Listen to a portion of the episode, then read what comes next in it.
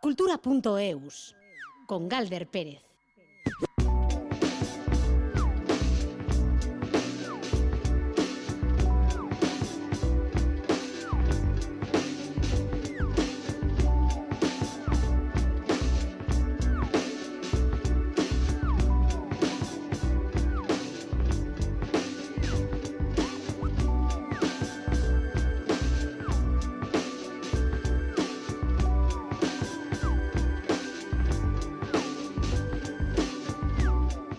Caixo Arrachaldeón y curioso este viernes, será curioso por ser víspera de Nochebuena, así que bueno, pues hemos preparado una sobremesa cultural también curiosa, eso esperamos. La Navidad, como no, va a estar muy presente, hoy vamos a mirar a uno de los clásicos de estas fechas y a sus fantasmas también a sus fantasmas. Cuento de Navidad de Charles Dickens será hoy gran protagonista en el tiempo de cultura con el regalo que nos ha preparado nuestra compañera Ainhoa Aguirre. También es un regalo tener a Paula Sensio y Alberto Zubeldia al control junto a Inara Ortiz en la producción de redacción. Antes, en Crónica de Euskadi con Dani Álvarez, tratábamos de hacer una lista con canciones de este año, este año que, que se va acabando y demás. Bueno, para algunos hay que decirlo, este es el último programa del año.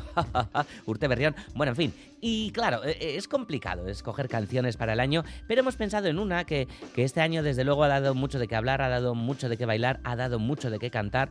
Es una versión del asturiano, ahora que hablábamos de Asturias, de, de Nacho Vegas, pues que, que Anar esta versión que viene muy bien para estos días y su mensaje también para cantarlo entre amigas, en familias o como se quiera.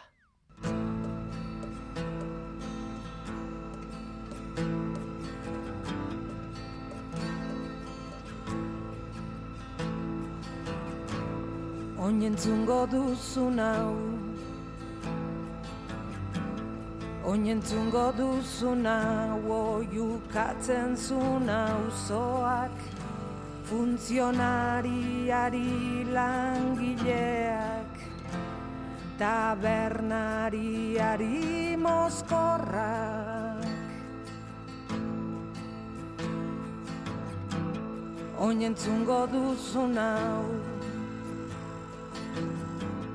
esan zuen presoak oiukatu maitaleak. Matxaienak lurrari erizainari gaxoak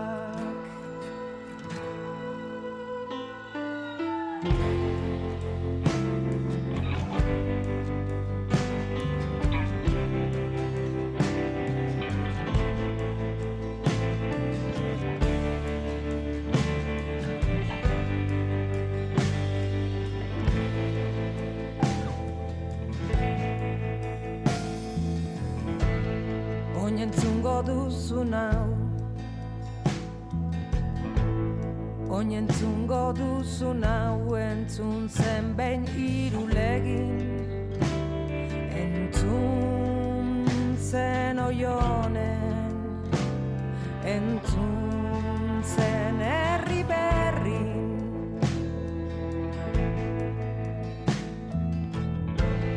Ta gertatze arzena ez da inoiz gertatuko gertatzen ari delako.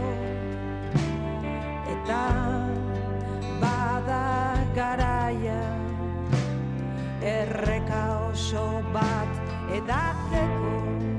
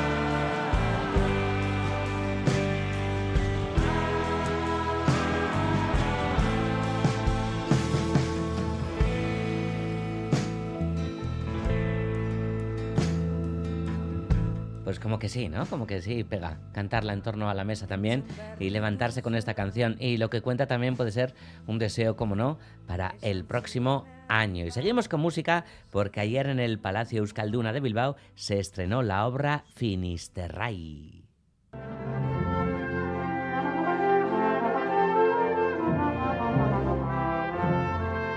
Finisterray, compuesta por Ricardo Moyá para el trombonista Alberto Urrecho y el trompetista Esteban Batallán, solista de la Orquesta Sinfónica de Chicago, ni más ni menos. Los dos solistas van a volver a interpretarla esta tarde, acompañados por la voz y bajo la dirección de José Rafael Pascual Vilaplana. Esta nueva obra es un canto a la amistad y simboliza la unión entre Euskal Herria y Galicia a través del Camino de Santiago. Caminando nos vamos a Finisterray con Ainhoa Aguirre.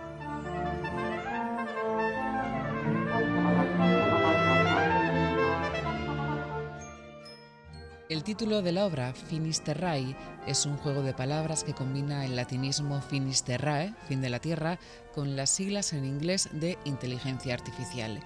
Y es que esta nueva composición de Ricardo Moyá se construye sobre dos ideas principales, la amistad y la inteligencia artificial.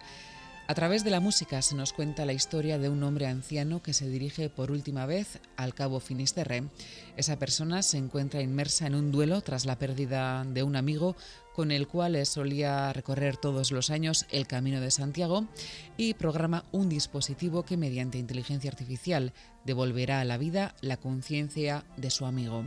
Es una historia inspirada en la serie de ciencia ficción Black Mirror, concretamente en el episodio Be Right Back, y está dedicada a la amistad que une desde hace 20 años a Alberto Urrecho y Esteban Batallán. La relación de dos personas, luego la pérdida de una y luego por medio pues de la tecnología cómo puede realmente contactar con él, ¿no? Entonces, eh, así es como Ricardo ha pensado en, desarrollarlo y la verdad es que es una obra eh, brillante, con muchos contrastes, describe un poco, un poco nuestra relación de alguna manera la amistad es el tema principal de esta composición para trompeta, trombón y orquesta que firma Ricardo Moyá.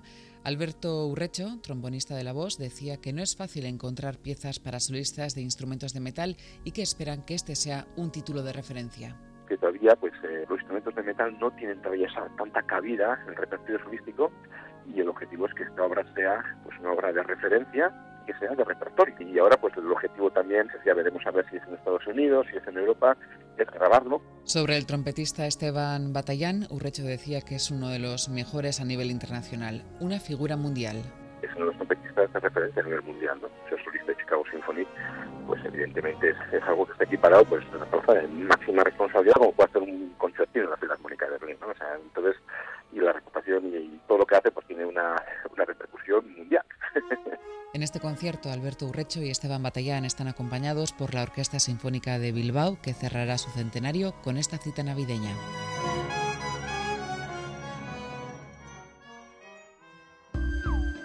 Cultura.eus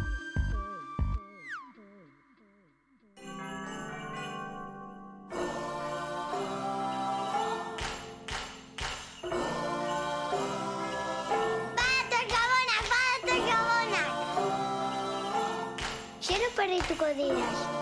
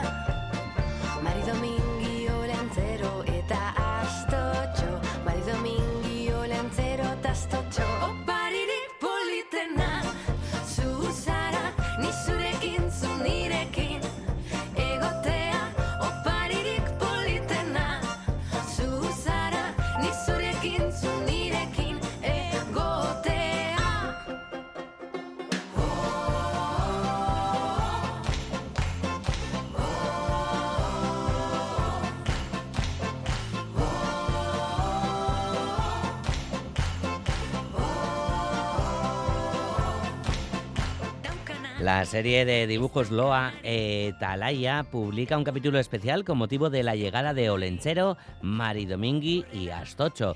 Se titula Oparirik Politena. Y en este, las jóvenes rockeras, protagonistas de la serie Loa Etalaya, nos cuentan y cantan un mensaje muy a tener en cuenta estas fechas, esa sobrecarga de regalos. Oparirik Politena, Susara.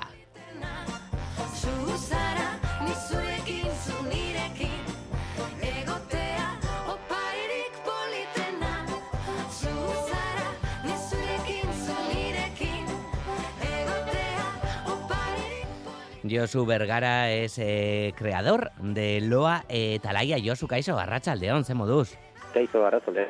Bueno, Josu, a, a veces eh, los niños, las niñas, bueno, también las personas adultas, eh, olvidamos, ¿no? Este mensaje que subraya Loa Etalaya, que el tiempo compartido entre amigos, amigas, en familia, es el mejor de los regalos. Sí, la verdad es que, bueno, nosotros eh, a la hora de hacer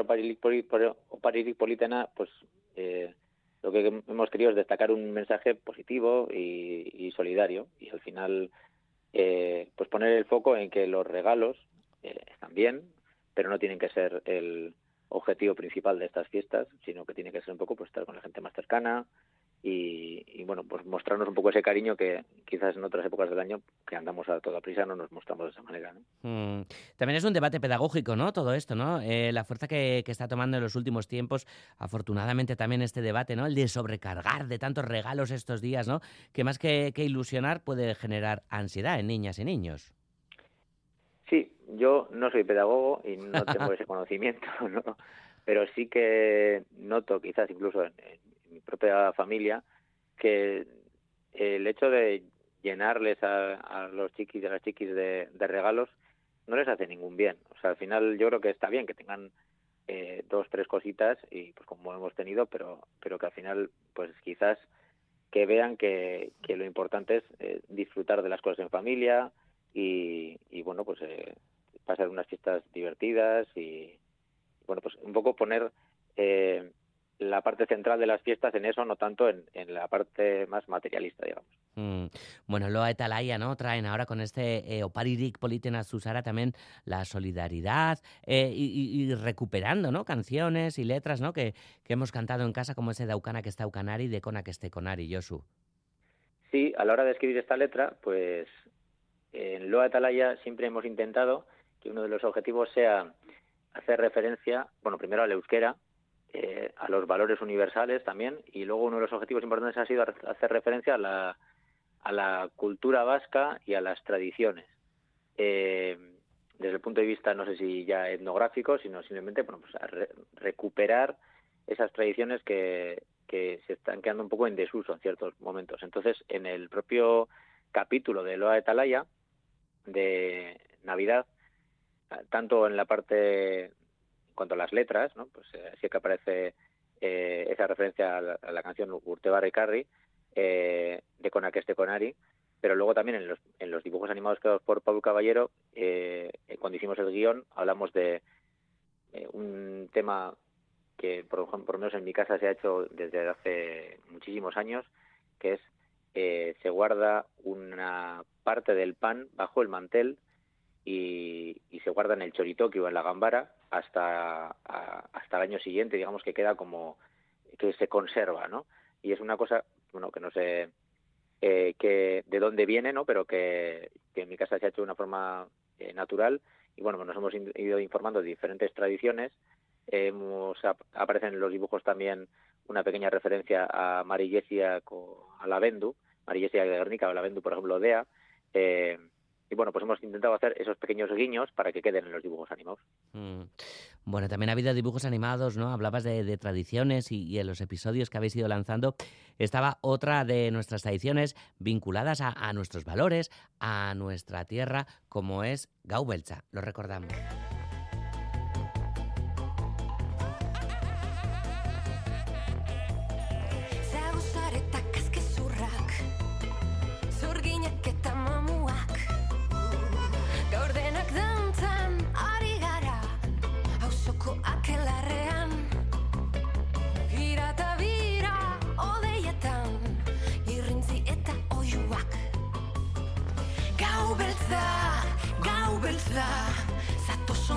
Pasatzera. Gau beltza, gau beltza, beldur denak usatzera.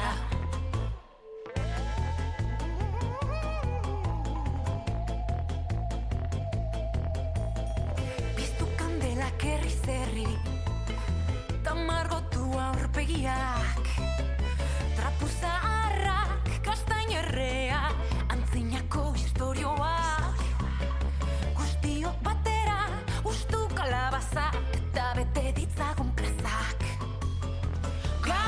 beltza, gau beltza, zatoz ondo pasatzera. Gau beltza, gau beltza, beldur denak usatzera. Josu, el capítulo de, de Gau Belza tuvo una acogida espectacular, ¿verdad? Sí, algo que nos sorprendió, porque al final el proyecto de Loa de Atalaya, bueno, pues somos un equipo profesional eh, de seis personas y estamos haciendo las cosas creo que eh, con mucha ilusión y, y de una forma, bueno, pues yo eh, trabajando poco a poco, ¿no?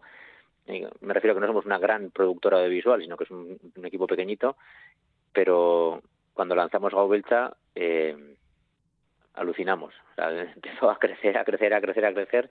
Nos empezaron a llamar de un montón de centros educativos, de castolas, de escuelas. Nos eh, empezaron a escribir desde, de incluso desde la diáspora vasca, de, de Estados Unidos, diciéndonos, "Pues nos ha gustado un montón y bueno, pues es algo que nos, nos ha parecido eh, muy ilusionante y que nos empuja a, a seguir trabajando en ello, claro. Mm. Bueno, Josu, vamos a hablar de, de ese equipo que está detrás de, de Loa Etalaya, porque tú estás en la coordinación, pero también en los guiones, la, la composición de, de las letras y de la música, como decíamos antes. Has citado también a, a Paul Caballero, que es el, el ilustrador de Loa Etalaya, pero hemos escuchado unas voces también, y ahí también están unos músicos, ¿no? David, Nerea, que, que participan en Loa Etalaya. Sí, bueno, las intérpretes son eh, Leire Aparicio en la voz de Laia y Anne Martínez en la de Loa. Eh, y luego, por otra parte, está David Sánchez Damián como arreglista y Nerea Alberdi, eh, compositora y, y conocida también de, de la radio. Sí, Eh, gran como- amiga además, gran artista. Eh, efectivamente, ya. efectivamente, es, es una crack. Pues eh, como arreglista y coordinadora de la composición musical. Y la verdad es que hemos hecho un equipo eh, muy potente en el que nos sentimos muy a gusto trabajando. Y bueno, pues de momento hemos, estamos trabajando los primeros 11 capítulos y solo hemos presentado tres, como quien dice. Pero bueno, está siendo de forma muy natural, muy fresca, está bien pensado, creo que tenemos una idea clara de lo que queremos con- conseguir, pero hemos conseguido cierta eh, confianza y eh, nuestro propio trabajo en este sentido, tanto de composición musical como de, de animación e ilustración, para que, para que vaya creciendo poco a poco. Y bueno, pues eh, digamos, eh, destapando nuevas sorpresas cada mes. Mm. ¿Qué nos puedes adelantar de, de la siguiente, Josu? Bueno, pues la siguiente tiene eh, una temática relacionada con la sostenibilidad, eh, porque un tema con el que veníamos trabajando hace tiempo era eh, intentar de alguna manera eh, acercar el entorno eh, no tan urbano, eh, más eh, relacionado pues, con, el, con el cuidado del bosque a, a los más chiquis de la casa y hacer bueno pues un pequeño guiño a, a la importancia de, de cuidar nuestros bosques y ríos y, y de conocer pues que por ejemplo una cosa que yo les cuento a, a mis chiquis en casa que es que los árboles no se llaman árboles sino que cada tipo de árbol es de una forma diferente. Intento explicarles pues mira esta hoja es de, de una haya esta hoja es de un roble, ¿no? Pues eh, haciendo un poco este juego y entonces intentamos trabajar de forma didáctica también diferentes palabras eh, eh, para que vayan aprendiendo eh, un euskera más rico y, y más amplio. Mm, ya, nos pasa, ¿no? También nos pasa a las personas adultas, ¿no? Que cuando salimos de, de la ciudad, ¿no? Todos son árboles y todos son pájaros, ¿no? Y- Efectivamente. Ya, Bueno, ahí está, ¿no? Eh, otro de, los objetivos también de, Loa Etalaya, ¿no? Pues eh, impulsar es- estos valores, ¿no? En este caso medioambientales. Como dices, la pasión por la música está súper presente, ese contenido digital con, las imágenes, no deja de ser también un, proyecto digital. Y todo ello en euskera y, y desde el euskera, ¿no? Euskararen eguna, egunero, algo que también subrayan Loa Etalaya, Josu. Sí, eh, bueno, el tema de Euskara en Eguna Egunero, eh, bueno, venía porque eh, nos parece interesante celebrar el Día del Euskera, pero un poco lo que queremos reivindicar es que el, el Día del Euskera se celebra pues todos los días, ¿no? Entonces, eh, la composición musical en este caso tenía un objetivo muy claro y presentarlo de una forma divertida, agradable y bueno, nos hemos llevado mucha sorpresa también porque nos han escrito un montón de familias eh, diciendo, joder, eh, qué bonita la canción, la bailamos en casa, la cantamos, entonces esto es algo que, que realmente eh, quizá eh, es uno de los objetivos principales de lo Atalaya, ¿no? que es una que sea una serie de dibujos animados para disfrutar en familia. Mm. Entonces, creo que en este punto, pues poco a poco lo estamos consiguiendo, ¿no? Que no es simplemente eh, vemos algo delante de la pantalla y ya está, sino que participamos y, y lo compartimos. Bueno, pues como son días de, de estar en familia, además, ¿no? O en colectivo con las personas que, que queremos o con las que podemos estar, pues qué menos que, que bailar con ellas y con este Euskararen Eguna Egunero de Loa Etalaya con la que nos vamos a despedir.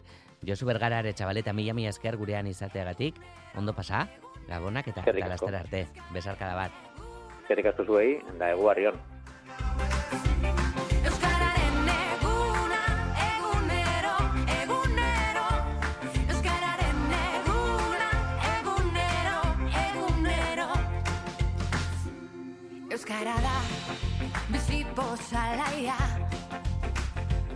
Euskara gure lurra eta ibaia.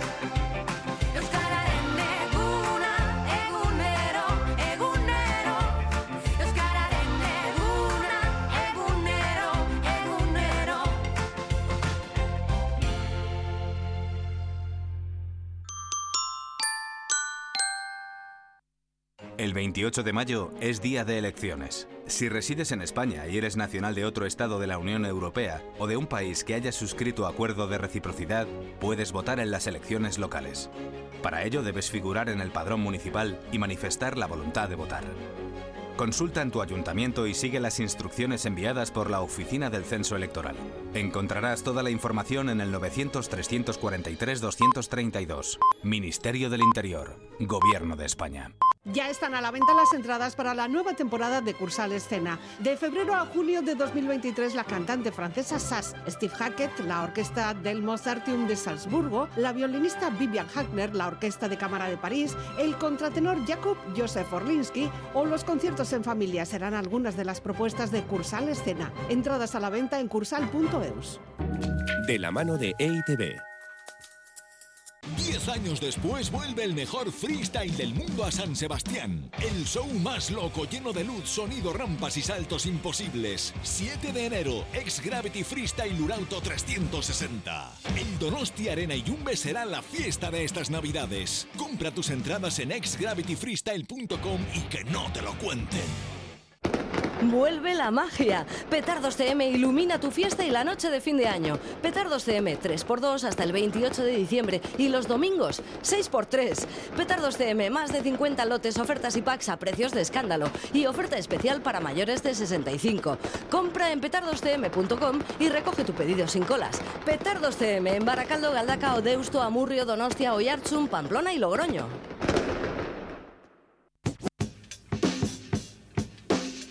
Cultura.eus.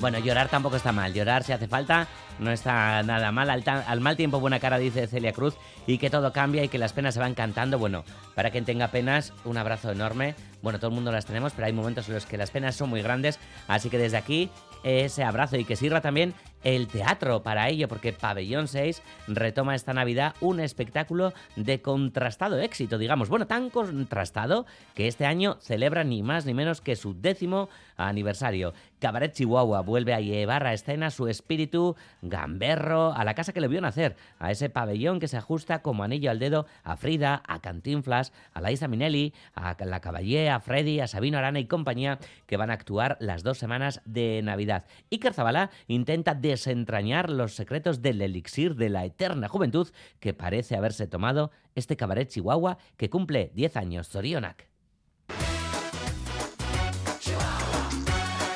Los límites de la mayoría de edad de un espectáculo no están establecidos, pero queda claro que Cabaret Chihuahua los ha alcanzado sobradamente. Diez años de este cabaret creado por Felipe Loza con un elenco cambiante pero sin perder un ápice de su identidad. Escuchamos a una izquierdo que interpreta a Cantinflas y Winehouse y John Casamayor, Frida en este Cabaret Chihuahua. La ratonera de Agatha Christie que dicen que lleva no sé cuántos mil años en Londres y luego nosotros, puede ser, no lo sé. Para nosotros también es muy sorprendente porque, bueno, no lo es porque estamos en el espectáculo y nos encanta. Desde el principio, yo eh, como espectador que vi este, vimos- ambos, nosotros dos curiosamente vimos el espectáculo antes de entrar en él y tiene esa magia increíble que te atrapa. Por lo tanto, ya sabes que es un espectáculo especial, ¿no? Pero realmente ninguno podíamos pensar que se iba a alargar tanto en el tiempo. ¿Y cuál es el secreto de este cabaret de tan contrastado éxito? Comenzamos a desgranarlo desde su ambientación. Se ambienta, por eso Cabaret Chihuahua, en el mundo mexicano, que sabéis que en ese mundo tienen una especial devoción por los muertos y lo tratan como de, de una manera muy diferente. Entonces es ese lugar, ese más allá donde se encuentran todos y deben sobrevivir a todos los devenires que pasan eh, en escena. El hilo conductor, ¿no? Unai, puede ser cómo llega una persona nueva a este lugar y la adaptación de esta persona o la conversión de esta persona.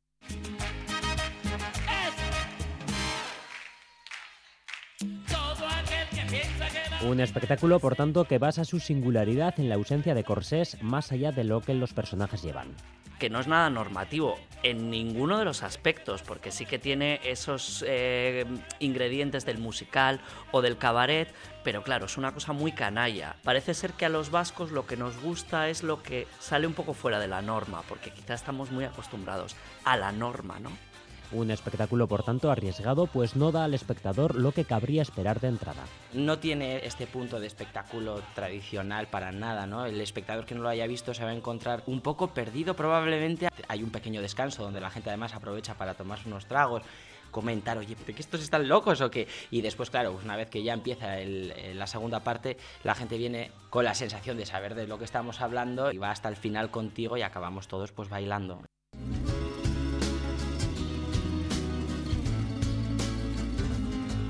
Policía te está extorsionando. Cabaret Chihuahua no ha cambiado en teoría a lo largo de estos 10 años, pero el mundo sí, por lo que el espectáculo, por tanto, también ha mutado. La idea original de Felipe eh, Loza pues, era incluir todo el tema este de la, la crisis financiera, eh, los Lehman Brothers, pero claro, ahí empezó un poco el drama y aquí seguimos en el drama un poco, hemos ido un poco saltando de crisis en crisis. A pesar de que estemos en una crisis diferente, recordamos yo creo que muy bien aquella porque no deja de haber sido toda una especie de prolongación, ¿no? El cabaret ha estado también en Euskalduna o ha salido de gira por el estado, pero en su décimo aniversario regresa a casa, a Pabellón 6. el lugar Pabellón 6 ayuda muchísimo porque pues sí que tiene como este look de almacén antiguo porque es un edificio ya que pues bueno pues está antiguito que ya sabemos que nos lo van a cambiar está como muy unido a, a este espectáculo Sí, hemos actuado en otros sitios, pero eh, yo creo que su lugar es el pabellón 6, porque tiene algo especial, ¿no? Tiene algo como de fábrica de nuestro pasado industrial, esa Alemania de suburbio, de cabaret de aquella época, que hace que su lugar sea ahí. Es como una experiencia completa, la verdad.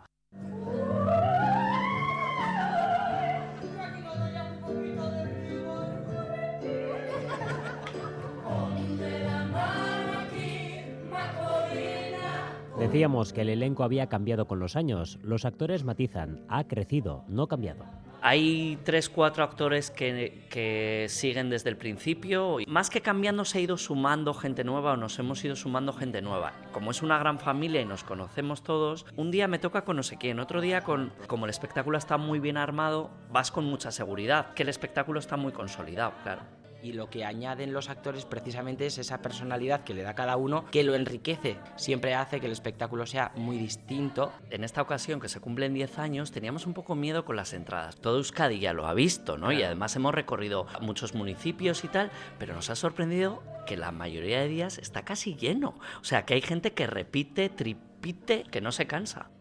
Un espectáculo que va camino de clásico en fechas festivas. Cabaret Chihuahua celebra sus 10 años durante las dos semanas de Navidad en Pabellón 6.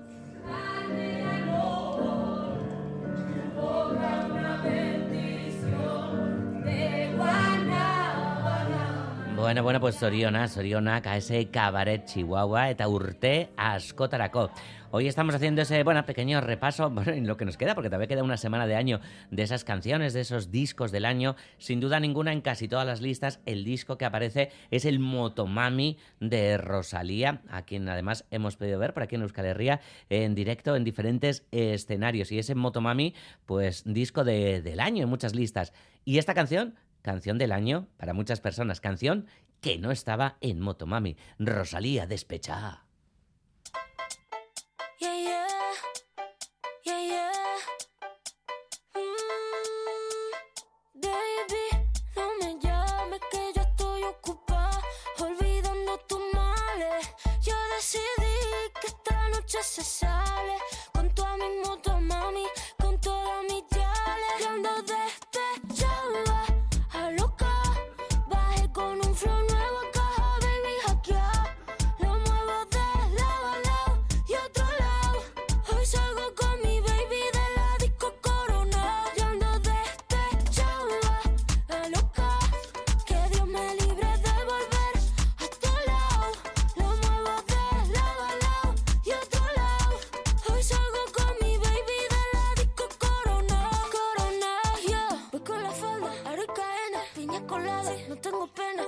la fefa. Ella es la jefa, ella lo baila, ella me enseña. Hoy no trabaja, está morena. Fuck la fama, fuck la faena. La noche es larga, la noche está buena. Mambo violento fin del problema. Mira que fácil te lo voy a decir. ABC, one, two, three. Mira que fácil te lo voy a decir. Que estamos tu mami ya no está para ti. Mira que fácil te lo voy a decir. ABC,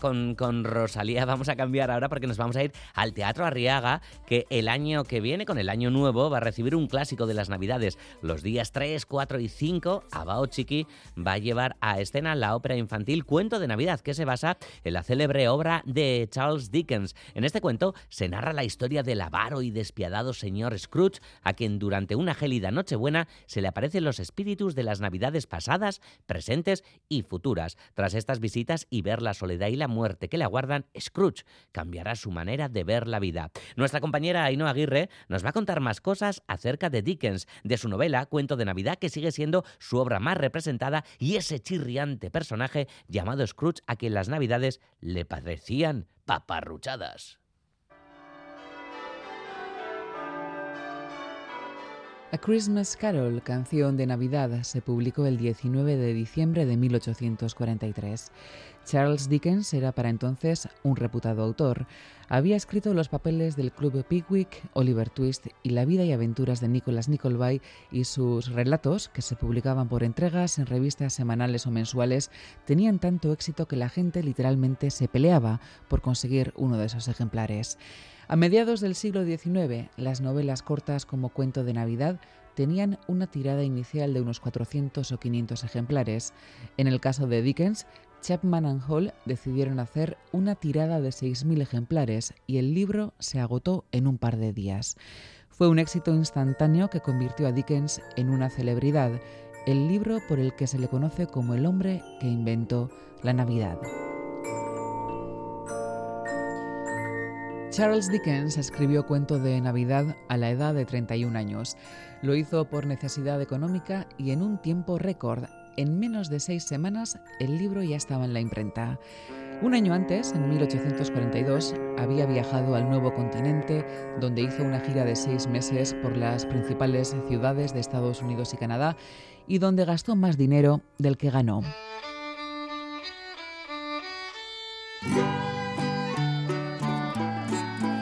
Asistió a cenas y bailes que se dieron en su honor, fue recibido en los principales círculos de artistas, se reunió con los editores americanos e incluso dio una conferencia en Nueva York acerca de los derechos de autor. Y es que en Estados Unidos plagiaban sus obras sin escrúpulos e incluso las recortaban y modificaban para publicarlas en la prensa. Fue el inicio de su mala relación con los tabloides americanos, que lo tacharon de ser un reformista radical. No, sin embargo, con sus muchísimos seguidores en Estados Unidos, que pese a las difamaciones publicadas en la prensa, lo recibieron con pompa. De hecho, Dickens llegó a lamentarse de que sus fans lo siguieran a todas partes y se las tuvo que ingeniar para escapar de las multitudes que se agolpaban en las entradas de los teatros y hoteles. Al regresar a Londres, se dio de bruces con la realidad. Había gastado por encima de sus posibilidades, tenía familia numerosa, su mujer Catherine volvía a estar embarazada y sus editores querían bajarle el salario porque los fascículos de Martin Cheslewit no habían tenido el éxito esperado. Dickens necesitaba un bestseller y la Navidad parecía el tiempo propicio para conseguirlo, así que se puso manos a la obra.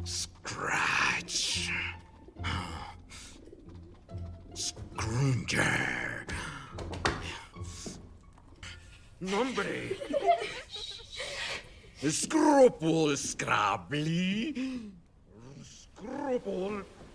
Scrimple. Ah, ah. Scrooge. El protagonista de Cuento de Navidad es Ebenezer Scrooge, un hombre de negocios al que Dickens describe con estas palabras. Ay, con qué mano más férrea lo manejaba todo Scrooge. Era un viejo pecador agarrado, aprovechado, ahorrativo, cicatero y codicioso. Duro y afilado como un pedernal del que jamás acero alguno había extraído un generoso fuego. Reservado, independiente y más solo que la una. El frío de su interior helaba sus ancianos rasgos, le cortaba la nariz puntiaguda, le arrugaba las mejillas, lo agarrotaba al andar. Le volvía rojos los ojos y azules los finos labios, y hablaba con astucia a través de su chirriante voz. Tenía una gélida escarcha sobre la cabeza, las cejas y la enjuta barbilla. Siempre llevaba su baja temperatura con él. Congelaba su despacho en la canícula y no lo deshelaba ni un grado en Navidad. Scrooge comienza las Navidades rechazando la invitación de su sobrino para pasar las fiestas juntos y gritando a su empleado Bob Cratchit, al que trata de manera cruel y mezquina. Esa noche, la víspera de Navidad, recibe una visita inesperada. Se le aparece el fantasma de su antiguo socio Jacob Marley, fallecido años atrás y que está condenado a deambular por la tierra arrastrando la pesada cadena que forjó en vida. El espíritu errante de Marley advierte a Scrooge de lo que le espera si no cambia de actitud. He venido esta noche a avisarte de que todavía tienes una oportunidad y esperanza de escapar de mi sino. Una oportunidad y esperanza que te he procurado yo, Ebenezer. Te van a visitar tres espíritus. Espera el primero mañana, cuando la campana de la una. Espera el segundo la próxima noche a la misma hora. Y al tercero la siguiente, cuando haya terminado de sonar la última campanada de las doce.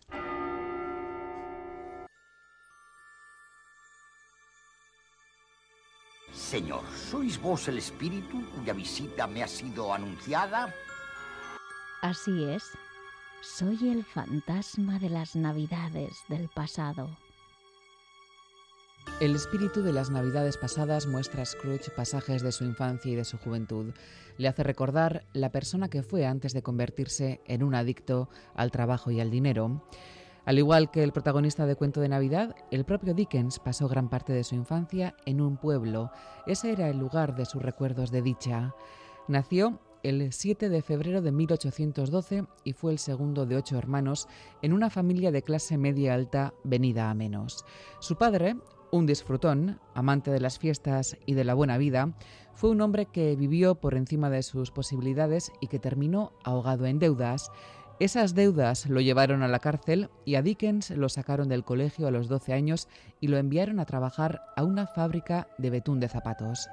Trabajó por un sueldo miserable en jornadas interminables y descubrió cómo vivía la gente de los barrios pobres de Londres. Fue en esa época cuando entró en contacto con los bajos fondos que luego recrearía con su pluma magistral. Fue entonces cuando conoció la injusticia social, la pobreza infantil, las deplorables condiciones en las que trabajaban los obreros de la revolución industrial. Dickens volcó en sus personajes sus experiencias personales y lo hizo con vocación de denuncia.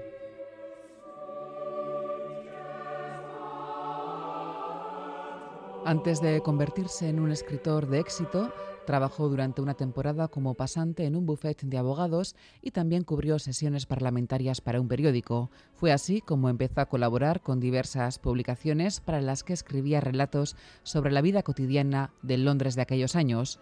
En los comienzos de su carrera firmaba con el seudónimo Boss y sus relatos se publicaban junto a los dibujos de grandes caricaturistas como George Cruikshank o Robert Seymour.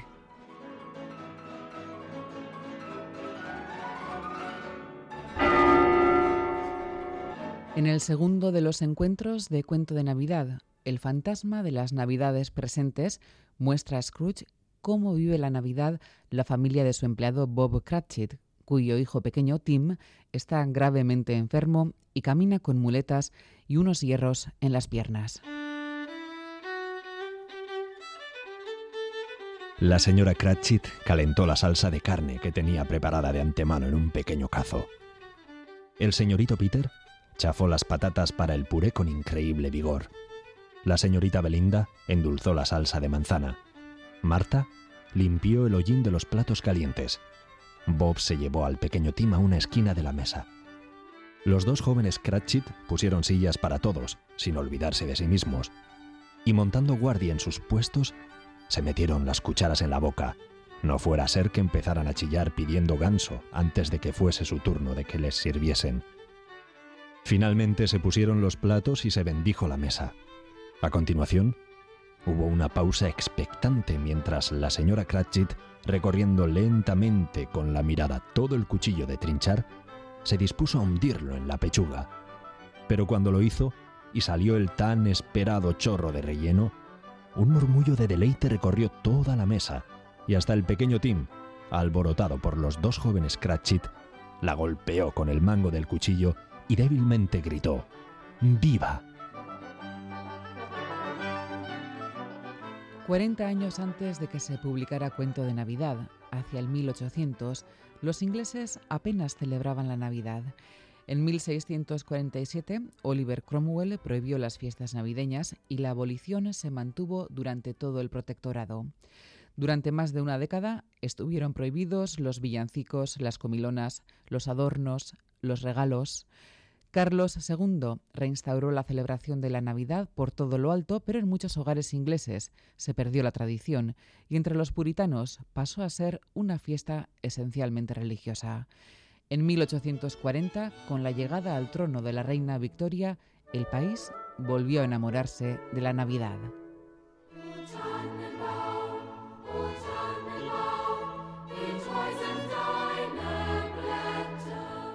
La monarca, convertida en toda una creadora de tendencias, popularizó entre los ingleses la tradición del árbol de Navidad que ella adoptó de su esposo, el alemán Alberto de Sajonia-Coburgo-Gotha, y en las revistas londinenses empezaron a publicarse ilustraciones de la familia real celebrando la Navidad.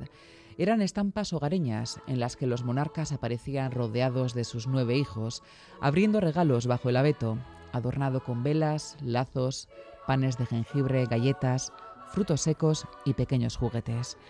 Desde la aristocracia de tradiciones más rancias a la burguesía arribista, las clases pudientes empezaron a celebrar la Navidad según la moda de la Casa Real y poco a poco esas nuevas costumbres se generalizaron y extendieron incluso entre las clases sociales más humildes. En ese ambiente de resurgimiento de la Navidad, 1843 fue un annus mirabilis el empresario y mecenas Henry Cole, uno de los hombres prominentes de la Inglaterra victoriana, puso a la venta las primeras tarjetas de felicitación navideñas y Charles Dickens publicó Cuento de Navidad, un fenómeno literario sin precedentes con el que el escritor dio a la Navidad, una fiesta religiosa, un significado humanista y convirtió esta fiesta en el gran día de la familia.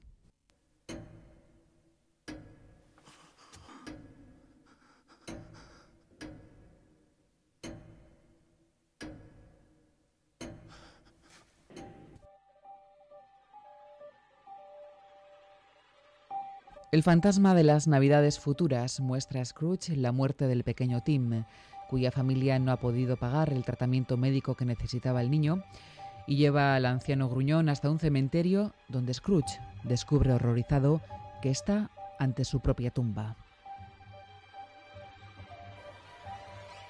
Soy yo, ese hombre que yace en la tumba.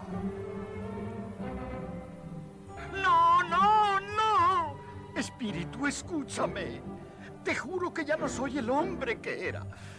El protagonista de Cuento de Navidad ruega al espíritu de las Navidades venideras que le dé una segunda oportunidad. Le promete que cambiará de actitud y aprovechará el tiempo para enmendar sus errores. Es entonces cuando Scrooge despierta en su cama el día de Navidad, convertido en un hombre generoso y amable. Dickens, a diferencia de Scrooge, en vez de buscar el calor del hogar de la familia, salió de él. En 1858 se separó de su mujer y madre de sus diez hijos, Catherine Hogarth, y se refugió temporalmente en casa de su amigo Wilkie Collins, autor de La Dama de Blanco. Dickens, que ya contaba 45 años, había conocido a una actriz de 18 años llamada Ellen Ternan y estaba decidido a iniciar una nueva vida junto a ella.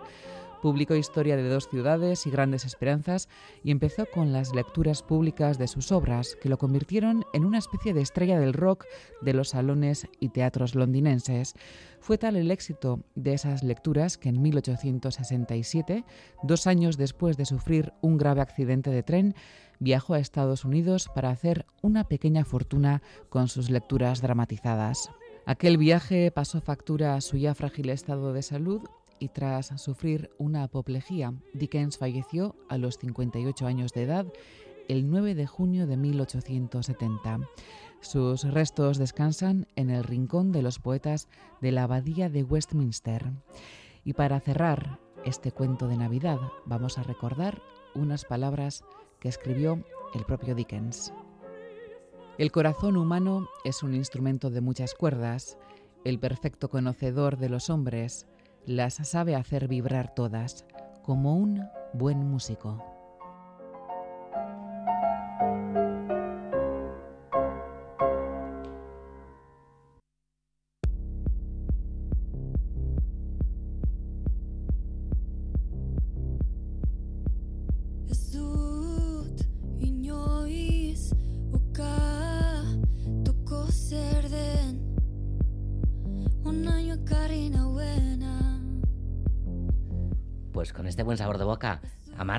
Que nos ha dejado Charles Dickens y ese cuento de Navidad de la mano de nuestra compañera Ainhoa Aguirre. Nos vamos, esta canción antes no la hemos podido escuchar en Crónica de Euskadi, así que ahora sí que os dejamos con ella, con Olaya Inciarte desde Oronos, desde Nafarroa, junto a Olach, Salvador. Esto es B Clásico A. La semana que viene hay Cultura.eus en Radio Euskadi, pero no estamos todas. Urte berrión, agur.